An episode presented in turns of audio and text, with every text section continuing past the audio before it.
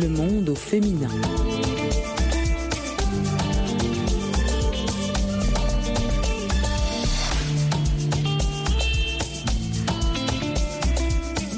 Chères auditrices, chers auditeurs, bienvenue à l'écoute de l'émission bi-hebdomadaire de VOA Afrique, Le Monde au féminin. Nathalie Barge avec vous.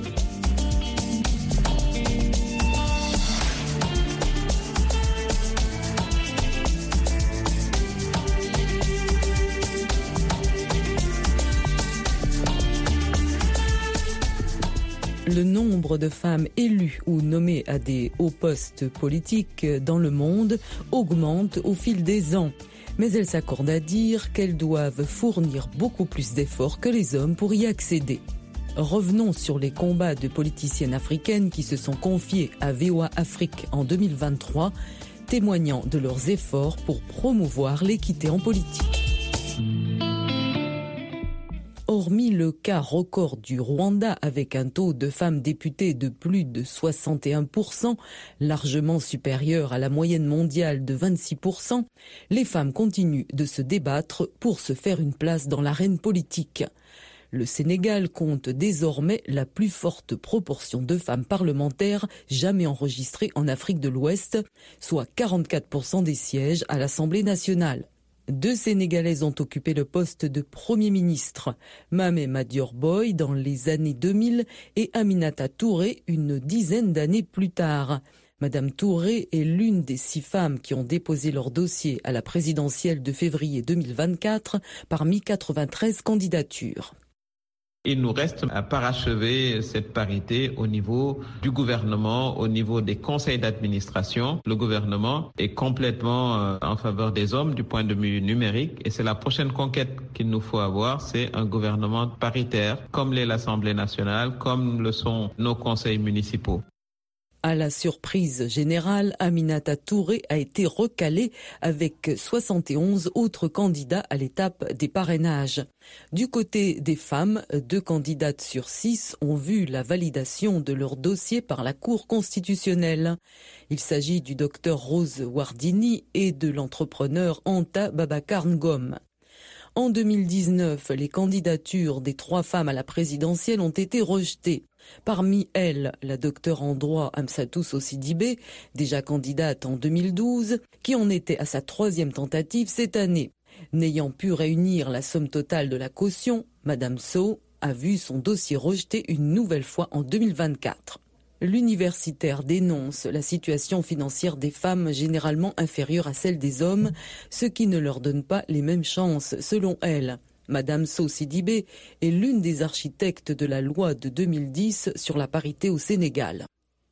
La parité, elle est née dans mon bureau avec une jeune femme qui s'appelle Fatou Kamara. Euh, nous avons transmis euh, aux différentes organisations qui s'intéressent à la question des femmes d'abord un courrier, ensuite une première mouture qui est à l'origine de la loi sur la parité. Au Gabon, deux femmes ont déposé leur dossier pour l'élection présidentielle du 26 août 2023. Paulette Missambo, présidente de l'Union nationale, et Victoire Lassénie-Duboz, présidente de l'Union des alliances pour une nouvelle Afrique.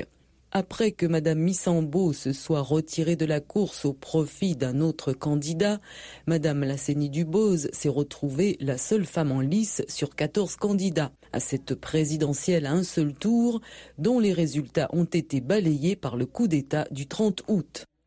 Le grand changement, c'est avec nous les femmes. Et c'est pour cette raison que je ne, moi, j'ai pas fait de ralliement aux candidats au masculin, parce que je considère que les femmes ont leur place aussi, et une grande place, parce qu'elles gèrent les choses autrement. Le code électoral gabonais exige que 30% des candidats sur les listes de partis pour les élections à l'Assemblée nationale soient des femmes. Paulette Missambo, nommée présidente du Sénat par le régime militaire le 18 septembre 2023, avait été élue présidente de l'Union nationale en 2021. Au sein de ce parti, elle avait mis en œuvre des stratégies pour inciter les femmes et les jeunes à se faire inscrire sur les listes électorales. Je suis membre fondatrice du Forum des éducatrices africaines qui a inclus maintenant dans son programme la sensibilisation des femmes à la politique. Donc maintenant, au-delà de l'accessibilité à l'école, il y a aussi l'intéressement des filles et des femmes à la chose politique. En Guinée, des politiciennes d'une vingtaine de partis se sont mutualisées au sein du mouvement LGP la Guinéenne en politique. Fondée par la présidente du Front pour l'Alliance nationale, l'ancienne ministre et diplomate Makale Kamara. Madame Camara a été candidate à la présidentielle en 2020 dans son pays, qui compte aujourd'hui plus de 30% de femmes au Conseil national de transition, organe législatif créé par le régime militaire au pouvoir depuis le 5 septembre 2021. C'est la politique qui nous met autour de la table de discussion et le pouvoir s'acquiert à travers la politique. Il faut donc que les autorités de nos pays acceptent de subventionner les partis qui acceptent le positionnement des femmes sur les listes électorales et à bonne place. Les Guinéennes, comme les politiciennes sénégalaises, sont réputées pour leur endurance et détermination dans la lutte pour l'accès aux femmes des postes de décision. Asma Oubari, journaliste et membre du Conseil national de transition, souligne qu'il est important de promouvoir les femmes expertes qu'il faut dénicher au lieu de présumer qu'elles sont introuvables le gouvernement, à travers le ministre de la Promotion féminine, a lancé le compendium des femmes. C'est une sorte de répertoire. Comme ça, on sait que lorsque nous avons besoin d'une femme experte dans X domaine, on peut aller choisir le profil que l'on souhaite. L'experte en genre Marthe Koivogi est l'une des nombreuses Guinéennes actives sur tous les fronts. Elle se dit impatiente de participer à de nouvelles élections à l'issue de la transition militaire. La politique m'intéresse euh, vraiment parce que c'est par l'un des biais où on peut changer beaucoup, beaucoup de choses. Et les femmes ont leur place. Euh, j'ai tâté le terrain et les élections prochaines en Guinée m'intéressent en République démocratique du Congo. 51% des électeurs enregistrés sont des femmes. Mais Joël Billet et Marie-Josée Ifoku sont les deux seules femmes dont les candidatures à la présidentielle ont été validées. Madame Ifoku s'est retrouvée la seule femme en lice lorsque Madame Billet s'est alignée derrière Félix Tshisekedi, président sortant vainqueur. Hormis ce problème de la caution, il y a les poids de la tradition aussi qui ne facilitent pas la tâche euh, à la femme de mener ce genre de combat parce que ça voudrait dire tient tête aux hommes, donc ça demande quand même un caractère fort aussi. Mais euh, dans les années à venir, on sera agréablement surpris de voir qu'il y aura sûrement plus de femmes euh, qui mèneront ce combat-là. Joël Billet a dit à VOA Afrique vouloir que les femmes soient mieux positionnées dans des postes de décision et d'influence et surtout que la Constitution soit respectée, car la parité a été consacrée par cette Constitution. Les femmes sont reléguées à des postes au sein des partis qui sont très souvent celui de directrice d'animation, de protocole, de ligue des femmes. Ça me rend triste parce que je réalise qu'au sein des partis politiques, les hommes ont accepté de devoir payer leur participation aux élections plutôt que d'en être exonérés par le simple fait qu'ils auraient zébré leur liste hommes-femmes alignés. Donc je n'en suis pas fière. Stéphanie Mbombo, qui a créé son propre parti, le CRIC, affilié au parti présidentiel, a exigé des listes paritaires pour les législatives, ce qui lui a permis d'économiser 300 000 dollars, car les partis qui ont présenté au moins 50% de femmes ont été exemptés de caution. J'ai été membre d'un parti politique, le MLC, mais quand je me suis engagée, j'ai remarqué que le voix des jeunes n'était pas respecté. Les femmes, on les appelait pour distribuer des poulets de nourriture quand il y avait des activités. Alors, je m'étais dit que je vais créer mon propre parti avec une idéologie, avec un programme, que je vais me battre pour le voir venir. En République démocratique du Congo, 64 femmes ont été élues à la députation nationale en 2023, soit une légère progression avec 13,4% des sièges à l'Assemblée. La présidente de l'Alliance pour les actions de développement du Congo, Adèle Kabena Mwoka, ayant décroché un siège à l'Assemblée nationale, avait aussi misé sur cette loi visant à promouvoir les candidatures féminines. Dans la province de Lomami, Gisèle Chilengi, qui occupait la 75e place sur la liste de cette plateforme politique, a expliqué à VOA Afrique qu'il a fallu se mobiliser pour trouver des femmes actives, notamment dans le milieu associatif. Notre autorité morale, Madame Adèle Kabinamauka, avait vraiment insisté à ce qu'on ait ces listes. D'ailleurs, sur les listes des candidats en province, on a fait 50 candidats qui ont été alignés. Donc, on a eu à voir euh, trois quarts de la liste étaient des femmes. En 2023, malgré une nette progression des candidatures féminines aux législatives provinciales, soit 28% contre 12% en 2018, le pourcentage de femmes élues est inférieur à la dernière législature. Ketsia Olangui, présidente de la Ligue des femmes du parti ACP, s'est aussi présentée à la députation nationale en République démocratique du Congo. Fille du célèbre couple de prédicateurs Feu Elisabeth et Joseph Olangui, elle prêche pour réveiller les femmes qui, selon elle, doivent se lever à tous les niveaux afin d'acquérir les compétences requises en politique. Si tu es destinée à être une femme politique, tu es destinée à être une femme leader, peu importe les circonstances, tu vas y arriver. Mais si tu cèdes aux abus, si tu cèdes à la compromission, c'est comme si tu vendais une partie de ta destinée. Tu n'iras pas loin. Mais si tu te disciplines, tu vas voir que les portes vont s'ouvrir. À un niveau, tu vas arriver là où tu veux arriver. Quant aux femmes qui visent la présidentielle, elles sont non seulement limitées par les frais de campagne et de caution, mais elles subissent aussi la crise de confiance des électeurs. Après avoir tenté sa chance aux législatives nationales en 2011, Hortense Cavouo-Maliro, fondatrice de l'Association pour l'intégration sociale des handicapés physiques en RDC, s'est essayée à la présidentielle en 2023. La militante des droits humains a vu son dossier de candidature rejeté par la CENI pour insuffisance de caution quand j'avais annoncé ma candidature. En tout cas, j'ai eu beaucoup de communications de partout. Hortense, pourquoi vous voulez à la magistrature suprême? Pourquoi vous ne voulez pas aller à la législative nationale, provinciale ou à la municipalité, tout ça? Pourquoi vous voulez seulement à la magistrature suprême? Si nous nous restons de côté, il n'y aura pas de femmes. La gestion sera toujours continuelle. La nation va continuer à être gérée par les hommes. Tous les pays africains se sont engagés à garantir que les femmes occupent au moins 33% des postes parlementaires d'ici 2030. Aux États-Unis, les femmes représentent à peine 27% des membres du Congrès, soit 29% à la Chambre des représentants et 25% au Sénat, un taux inférieur à ceux de 17 pays africains. Au 1er janvier 2023, le Mexique était le seul pays au monde à avoir atteint la parité à la Chambre basse et au Sénat, tandis que seulement cinq pays ont une majorité de femmes députées, dont le Rwanda, Cuba et les Émirats arabes unis.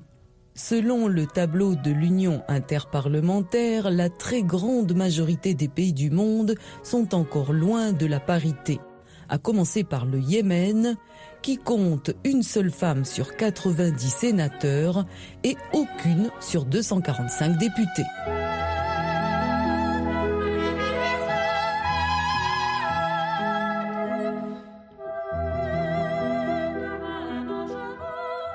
Après son dernier film The Way ou Le chemin sur le drame de l'immigration irrégulière au sein des familles africaines, la cinéaste engagée guinéenne Isabelle Kolkoloa a réalisé un nouveau court-métrage sur une question de société, la violence familiale. Visionné en avant-première le 27 janvier 2024, sa sortie officielle est prévue pour le mois d'avril. Isabelle, bonjour. Alors ce court-métrage véhicule un message très puissant. Vous nous en dites un mot? Bonjour Nathalie. Alors mon film euh, intitulé Cœur d'enfant est un court métrage euh, fiction dramatique qui parle du cycle de la violence au sein de la famille. C'est l'histoire d'une famille dans laquelle le père est très violent verbalement et à la limite physique. Et cette euh, manière de se comporter influence tellement ses enfants que son fils, le premier, estime avoir tous les droits sur sa sœur et même sur sa mère qu'il n'écoute même pas. C'est juste pour dire que la violence est un cycle qui ne peut pas s'arrêter à travers les simples messages de sensibilisation. Il faut qu'on intervienne au sein même des familles parce que les hommes violents de demain, ce sont les enfants d'aujourd'hui. Et les violents d'aujourd'hui ont été les enfants d'hier. Donc, je me suis dit que c'est un cycle qui se transmet de génération en génération. Qui a encore salé le salon comme ça? Maman, c'est pas moi, c'est comment Viens nettoyer ça. Où est ta mère? Elle est aux toilettes. Bonjour papa. Bonjour mon fils. Va appeler ta mère. Qu'est-ce qu'elle fait de si important pour nous faire attendre J'étais aux toilettes. Qu'est-ce qui vous a mené à mettre en scène une telle histoire? Y a-t-il un lien avec votre vécu personnel ou votre environnement? Le sujet de la violence tel que je, je l'ai abordé est universel. Ce n'est pas vraiment mon vécu personnel, mais c'est quelque chose que je côtoie tous les jours sous diverses facettes. On vit avec ce cycle de violence, qu'il soit physique, euh, psychologique, verbal, même économique. On côtoie la violence tous les jours dans des petits détails. Même le comportement des enfants, s'il sera un machiste demain, un macho, tu le sauras à travers ces petites actions et tout. Donc c'est juste mon environnement qui m'a amené à réfléchir sur la question et à l'aborder comme ça, sous ce angle-là. Excuse-moi, je vais faire vite.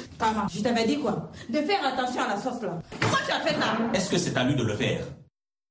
Alors le casting, comment avez-vous choisi ces enfants pour les deux principaux rôles et le secondaire? Je voudrais souligner au passage hein, que le rôle principal de la petite Ton dévoile une actrice en herbe fort prometteuse, Marie-Joséphine Abba, une enfant qui parle peu mais qui interprète les émotions de manière saisissante. J'ai une scène en tête hein, quand elle fixe euh, du regard son frère, c'est d'une éloquence à vous couper le souffle.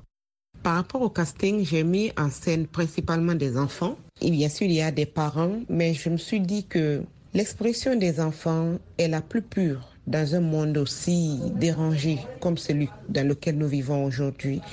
Et utiliser la bouche des enfants, le cœur des enfants pour parler d'un sujet aussi choquant, aussi dramatique et de la manière dont j'ai abordé le sujet, c'est très choquant, c'est très fort. Mais j'ai choisi ces enfants parce que je savais qu'ils pouvaient donner. C'est vrai qu'il fallait les coacher, il fallait les accompagner. Mais ce sont des enfants que je connais personnellement. J'ai pas fait d'appel à casting. Je les côtoie dans la société. Et donc, je savais qu'ils pouvaient incarner ces personnages. Et voilà. La violence, voire l'injustice au sein même de la famille, c'est finalement une question sociale répandue, mais encore taboue. Quel impact attendez-vous de votre œuvre? J'espère à travers cette œuvre impacter la mentalité des gens. Se voir dans un enfant, se dire ouais, j'étais celui-là hier. Pour les personnes qui sont très violentes et même les personnes qui subissent les violences. Parce que dans le jeu de rôle, il y a un enfant violent et il y a un enfant qui subit la violence et qui sont tous les deux le reflet, l'image d'un parent. J'espère, à travers euh, ce film, amener les uns et les autres à prendre leurs responsabilités pendant qu'il est encore temps. Isabelle Colcollois, les cinéastes femmes dans le monde sont encore nettement sous-représentés par rapport aux hommes, mais la nouvelle génération de réalisatrices commence à s'imposer à travers plusieurs grands noms. Alors comment se porte le cinéma féminin en Afrique aujourd'hui? Je pense que ça commence à aller mieux parce que de plus en plus de femmes s'engagent dans le domaine, de plus en plus la parole se libère pour les femmes, de plus en plus les femmes prennent part euh, à des discussions importantes. Il y a des espaces d'expression pour les femmes, il y a des festivals exclusivement dédiés aux, aux œuvres féminines. Il y a beaucoup d'initiatives qui voient le jour, il y a des associations, des collectifs de femmes des métiers du cinéma. Donc je pense que ce sont des petits pas qui ont des impacts de géants. Et avec ces petites avancées, je pense que dans quelques années encore, nous irons plus loin et que le cinéma féminin en Afrique euh, va prendre son envol et on ne pourra plus nous arrêter. Dans le milieu du cinéma, vous êtes probablement en relation avec d'autres réalisateurs et scénaristes africains. Quelles sont les difficultés que vous rencontrez tous plus ou moins dans la profession? Et surtout que faire, selon vous, pour promouvoir le cinéma d'Afrique francophone? Oui, c'est vrai, je suis connectée à d'autres euh, cinéastes africains. C'est une bonne chose, le réseautage. Et globalement, je peux dire que le cinéma africain a le même problème que d'autres secteurs économiques en Afrique, surtout en Afrique francophone. L'Afrique francophone, à l'image de la France, a compris tardivement l'aspect divertissement, l'aspect industriel du cinéma. L'Afrique francophone est restée sur cet aspect culturel, très artistique, sans vraiment euh, se soucier du côté divertissement. Et pour qu'un réalisateur puisse faire quelque chose, une œuvre digne de son nom, il faut aller faire la queue devant les guichets de financement tout le monde n'a pas accès à ces circuits-là. Tout le monde ne peut pas facilement comprendre comment ça se passe, comment il faut monter le dossier et autres. Et puis, il se trouve que la plupart des grands réalisateurs africains francophones qui ont eu accès à ces guichets de financement sont opaques. Ils ne partagent pas leur expérience avec les jeunes générations. Et à moins que tu sois son bon petit ou que tu sois proche de lui, il ne va pas te guider. Alors que dans, dans la partie anglophone, les gars ont compris que le financement participatif est ce qui pourrait faire éclore leur cinéma. Et aujourd'hui, quand on prend l'exemple du Hollywood, c'est pas des gens qui pilulent sur les guichets de financement, non. Ils n'y vont même pas, ils y vont pas trop comme les cinéastes francophones. Parce que ils cotisent, ils ont d'autres systèmes de financement chez eux. Et si l'Afrique francophone prend un peu l'exemple sur nos camarades anglophones, on comprend que le cinéma, bien sûr, c'est de l'art, c'est de la culture, mais le cinéma aussi, c'est du divertissement. Et le cinéma, c'est un métier, c'est un secteur économique qui doit pouvoir vivre et faire vivre son homme. Isabelle Colcollois, vous êtes également productrice et vous avez votre propre entreprise. Vous nous en dites un mot? Je suis euh, la directrice des studios PEPS, une entreprise de production cinématographique, de communication et de management d'acteurs, évidemment. Donc, euh, production cinématographique, on sait déjà de quoi il s'agit. Mais en matière de communication, nous organisons des événements à caractère cinématographique. Nous avons un blog sur Facebook, une page qui fait la promotion du cinéma guinéen, qui porte mon nom d'ailleurs, Isabelle K. En matière de management, nous faisons exclusivement le management d'acteurs. On accompagne aussi les acteurs en coaching et nous offrons des formations en actorat. C'est ce que fait mon entreprise qui existe depuis 2018 déjà. Nous avons à notre actif euh, pas mal d'activités et actuellement nous sommes d'ailleurs en train d'organiser, de préparer notre prochaine session de formation en actorat.